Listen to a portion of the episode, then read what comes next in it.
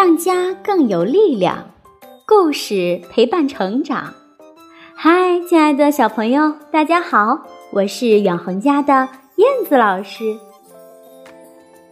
在武汉发生冠状肺炎这个疫情以来，很多人为我们付出了很多。今天，燕子老师就要为小朋友分享一个故事，名字呢就叫做《谢谢你们》。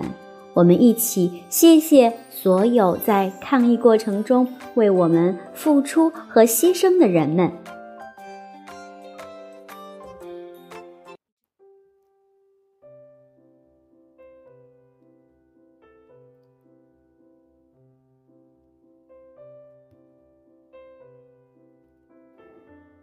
谢谢你们！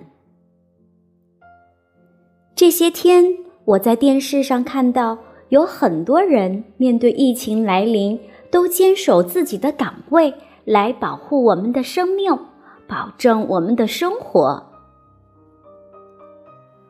我知道有一位八十四岁的硬核爷爷，他的名字叫钟南山，他是医生，也是科研工作者。他告诉我们，不出门是最安全的，可是自己却冲在了防疫第一线。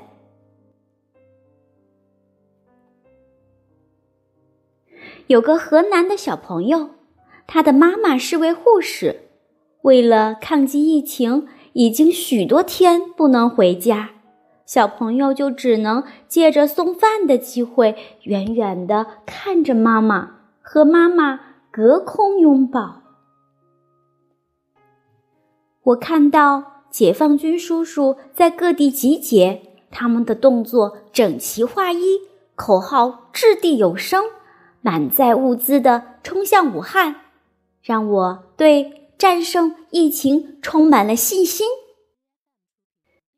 还有数万名的建筑工人，用十天的时间就建成了。火神山医院和雷神山医院，病人有了更好的治疗环境，医生也有了可以休息的地方。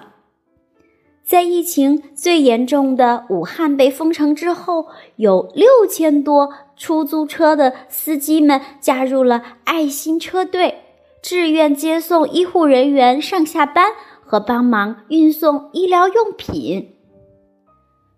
已经在高速路执勤十余天的交警叔叔，在夜晚的寒风中收到了家人的信息，隔着手机屏幕看到了他刚刚出生的女儿。还有在新闻中出现的政府人员，他们每天紧张地指挥着各项防疫工作，有记者叔叔阿姨到医院里进行采访。让我们看到很多的病人都在康复，还有口罩厂的工人放弃休假、加班加点的在生产口罩。除了在电视上看到的，我发现自己的身边也有各行各业的工作者在为这次疫情做贡献。我要用自己的画笔记录下他们的身影。我看到居委会的叔叔在楼前挂上了横幅，提醒大家要少出门、勤洗手。我看到了社区工作者在小区里放置了红色的垃圾桶，还教会我如何丢弃使用过的口罩。我看到了马路上的人很少，但是快递员和送餐员一直都在。有了他们，我们就可以少出门、少感染了。嗯，那么你看到了什么呢？嗯，把你看到的用画笔把它画下来好吗？让我们一起来谢谢所有为我们付出的人们。